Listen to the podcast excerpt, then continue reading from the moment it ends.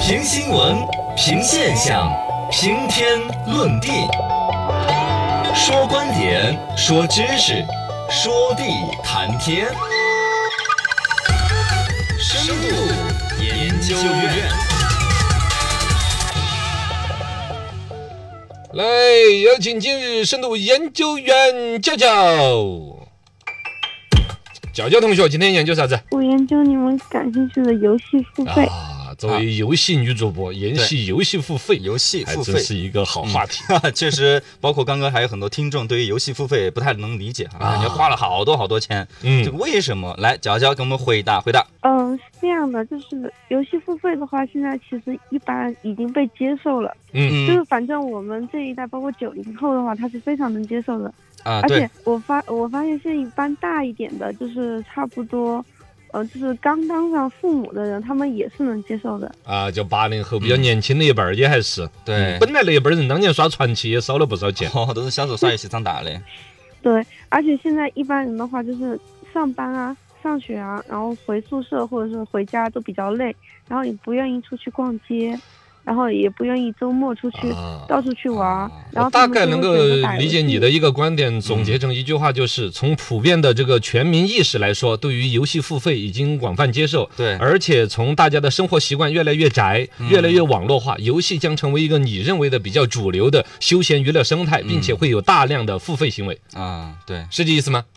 嗯，对，是这好样。否定它。 来，人家怎么否每一定？次零零后要这个论证的时候，我都觉得我我准备了一个终极的命题。啊首先，关于这个所谓的游戏这个生态里边最有话语权的就是零零后、九零后，嗯因为年轻时尚的人在说着游戏的过程是非常得劲儿的，嗯是不是啊？是那么某种程度上觉得将来整个这个这个生意的主流趋势，嗯就是在零零后和九零后的手上，游戏成为一个庞大的产业，甚至社会的最主流的娱乐，电影可能也要垮，呃，甚至流行歌曲榜也要垮。没但这么我说啊，不， 就是或者它会超越嘛？是，也哎，也没你有就这这么么说。说啊，我们对都你说这么并说存嘛，就是说成为主流，没有说把其他东西挤超越下去超不超越？没有到超越吧？大啊家，都是那你就认怂了，都是好并存的一个东西啊啊，并存嘛，啊就是超越不了。嗯，哎非要超越干嘛呢？哎，主流肯定要比别的要碾压下去嘛。这个各你有比如说像动画各片有所好儿嘛这种东西，在我们八零后的手上，曾经是如此的边缘，嗯如此的是逃课才去看的东西，但现在几乎已成了影视创作当中一股清流，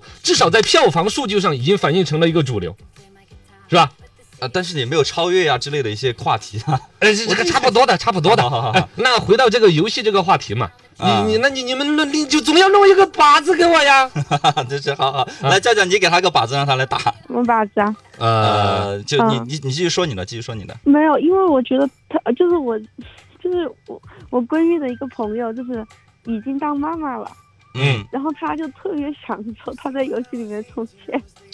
他他平时就是也不上班，然后就在家里面，他每天的快乐就是他每天打《大话西游》，然后吃自己做的牛肉干， 然后他给他女儿买东西也买，但是他基本上每个月要就是在手游里面充了差不多充一到两万块钱。哦，你为什么要提到牛肉干呢？他自己做的应该是。哦，就是他的生活就是自己做牛肉干，同时在游戏里面充值，嗯是这对，意思吗？但是他觉得自己过得很快乐。这个事件本身对于你来说最大的触动触触触就怎么说呢？触动点就是你原来心目当中认为已经当妈的人不该再玩游戏了，嗯但突然身边出现那个当妈的都还在那儿，呃，他想论证的是，年轻的父母越来越大过，就是他们花钱这种行为，为游戏充钱的行为，就是越来越正常了。而且，如果说以这个当妈的都在为游戏充值，将来这种环境下长大的孩子，嗯那不把房子都卖了要打游戏？哦，不会不会，因为我认识一个很有钱的家庭，然后他他自己那承认，男我是个孩很有钱的家庭。啊好，他你男说孩儿，他的男孩儿是在打魔兽，然后有一天他发现他爸爸也打魔兽，并且他爸爸一个月充很多钱，但是他爸爸不给他充钱，因为他爸爸哦觉得游戏充钱不对，但是他爸爸还是会忍不住充钱。虽然你们的观点不是那么犀利和直截了当，但是我隐约感觉到了，就是说教教你从你自己的生活周边或者你们游戏这个圈子来感觉到游戏的蔓延之势有点不可逆，包括了刚才想象当中已经为人母的人，好像跟游戏是不搭边的，但你看到了充几万块钱进去的，你看到了有父子玩同一个游戏的。啊，呃就之类的这种场就是呃景。氪金行为啊，越来越某种普遍程度，虽然呢这个超市不太说想要正面把话题刚到游戏压倒一切娱乐模式，但在教教的生活当中看到一种趋势，是感觉游戏成为了一个家庭各年龄段成员更广泛的付费的娱乐选择，我是感不觉是？不跟你说一下你难受。好，现在就是超越了，要超越。啊、没有没有，那个教教教，你是不是那种感觉？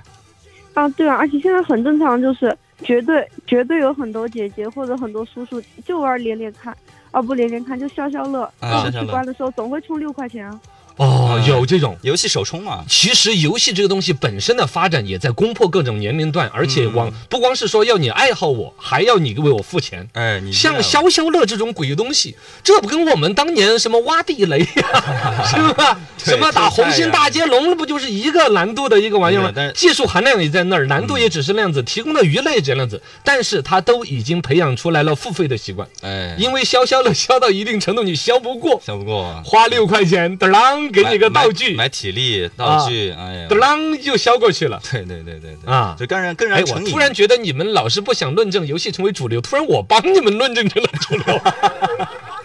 游戏会成为主流啊，只是说我我不想跟什么电影啊、音乐不跟他想们去尬比他。们，嗯对呀、就没有一个可比性啊，类型都不一样的。至少你觉得他们会平行吗？呃，做对到会一个高度我觉得是 会。啊，这个观点我觉得还是比较一致的，我也有类似的一个判断。实际上，游戏这个东西，你看你们这深度明显就比不过八零后。我们来说，整个人类面对的所有的娱乐载体有哪一些？最早的是什么？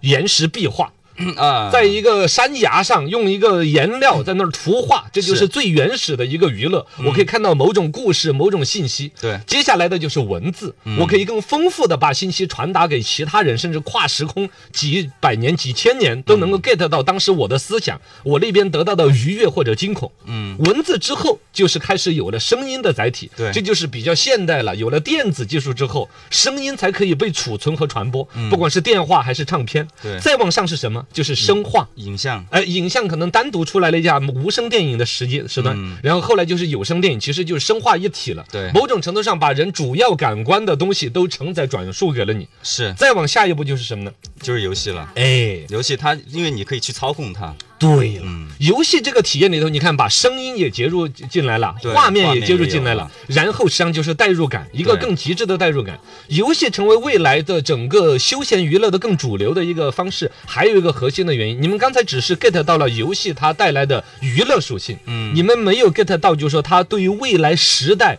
的一个真实的含义。有一部电影叫《安德的游戏》，推荐你们两位看过没有？没有看过。教教看过没有？没有，啊、一定要看一下！你们都是爱打游戏的人，一定要看一下安德的游戏、嗯这一部电影啊，对于你们说服妈老汉儿不要打，然后你们打游戏有极大的作用。啊哈，人类的整个技术的发展是怎么样一个轨道？其实我我我这一说就说人类啊，好 好没事儿，你主要的轨道呢，现在的技术进步就是人机交互，因为有电脑之后，整个时代和科技的发展完全是几何倍数的增长。对对对对一切的发展都是以电脑技术的发展为基石的。嗯那么人机交互就是现阶段最近一百年的主要攻克的东西。是最早的人机交互是大型的一个计算机，一对个很大嗯房子装一个，有一个手柄在操作。啊后来变成了键盘操作，苹果电脑的第一代，对键盘就输入，我直接跟它打入某一个呃比如 correct 什么一个英文单词，嗯电脑就跟我进行交互。再后来是 Windows 系统。直接画面的，我用鼠标指到某一个按钮，到现在的触屏，嗯对手指们儿已经不用键盘、鼠标那些复杂的逻辑了，手指按到哪儿，哪个程序就嗯会下运指作。令啊，再到下一步，现在有语音控制的，有现在有直接大脑思维控制的。对实际上在这个过程当中，游戏承载了一个非常重要的一个作用，就是说，首先人机交互的技术会不断的发展，但另外一方面，在人机交互训练方面，最娴熟的人将会是未来最有话语权的。嗯未来所有人类对这个自然客观世界进行的改造，操纵一个武器、一个开山的机器、啊一个对大型的飞船，全都是使用人机交互来实现的。对对对对而所谓的游戏，就是在演练更敏捷的、高效率的人机交互的方式。嗯嗯是安德的游戏这部电影里边就是讲的，只有小孩儿，比如说十六七岁，他的大脑做人机交互最优势，以至于人类的整个命运交在了一帮小孩儿的手中。嗯培养他们，他们以自己的大脑最优势的模式进行人机交互，操控着人类最先进的设备跟外星人对抗。嗯 本节目到此结束，这你都说到这儿了，我本来想还想说它的娱乐性的，我觉得这都上升到这儿了，那就没必要说了。 不过对于我我我是想说它的娱乐性确实是够了的啊。你说一说呢？对，就是呃，最近啊、呃之前前两年有个游戏叫《底特律变人》，就是游戏它的魅力在于哪儿呢？它跟电影不一样，有它有电影的一个前提，然后你可以操控它，但是它同时它有不同的结局。你对每一个人物的哦对话，你可以根据自己的性格去做出选择，最后的结局也不一样。所以说每一个人他。呃，玩这个游戏，他得到的过程的体验是嗯更个性不一化样的。对对对对对哎，你说这个呢，其实它都已经反向影响到了影视作品的创作。哦现在大量的电视剧、网剧也出现了有你自己选择剧情走线的。啊对对对对，这个其实都看出来，游戏这个生态是蛮代表未来的。嗯恭喜你们两位都打游戏，就就是想说一下各位家长们啊，不要说起游戏就嗤之以鼻，他好吧也也哎，我我准备了一个要嗤之以 鼻的呀。好，现在我来正式嗤之以鼻。你们人人说到游戏都这么代表未来，这么高科技，是那么实际上你自己的水平到了电子竞技的水平了吗？你是一个运动员吗？你在这个电子竞技当中得到了荣誉、金钱，还是得到我知得道到快乐就行了呀。哎，快乐是要付出代价的。打篮球也会得到快乐，它换来的还有身体的健康和团队的精神。而在电子游戏这一份快乐当中，其实大量的久坐不动的身体的必问题。呃，对我承认他有眼一些睛的伤害的问题嗯，嗯它在身体是不友善的。而一个它的所谓的社交心智是会进行负面收缩的，你会更依赖于网络。其实同样都是游戏，打篮球和打游戏，你看得出来两种质感。年轻人还是多打篮球，少打游戏。如果你自以为你自己的水平已经可以电子竞技了，告诉你现在有一个产业正在蓬勃的升起，那就是电竞教育行业当中的职业战队训练体验服务。这个服务也叫青少年觉得自己的水平可以打职业，不想要上学了，让家长送他们去打个比赛试一下，然后再劝他们不要打游戏之业务。嗯这这目的就是劝返嘛，反哎、正。对， 大概的意思就是，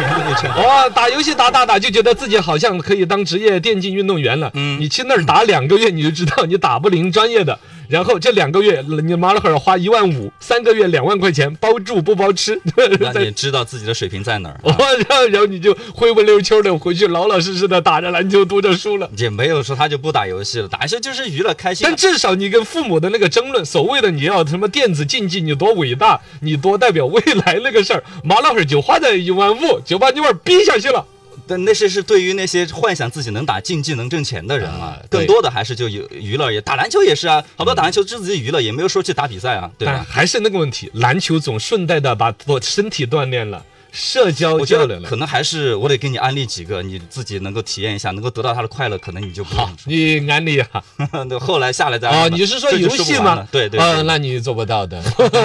我有更高尚的娱乐。嗯，好好好。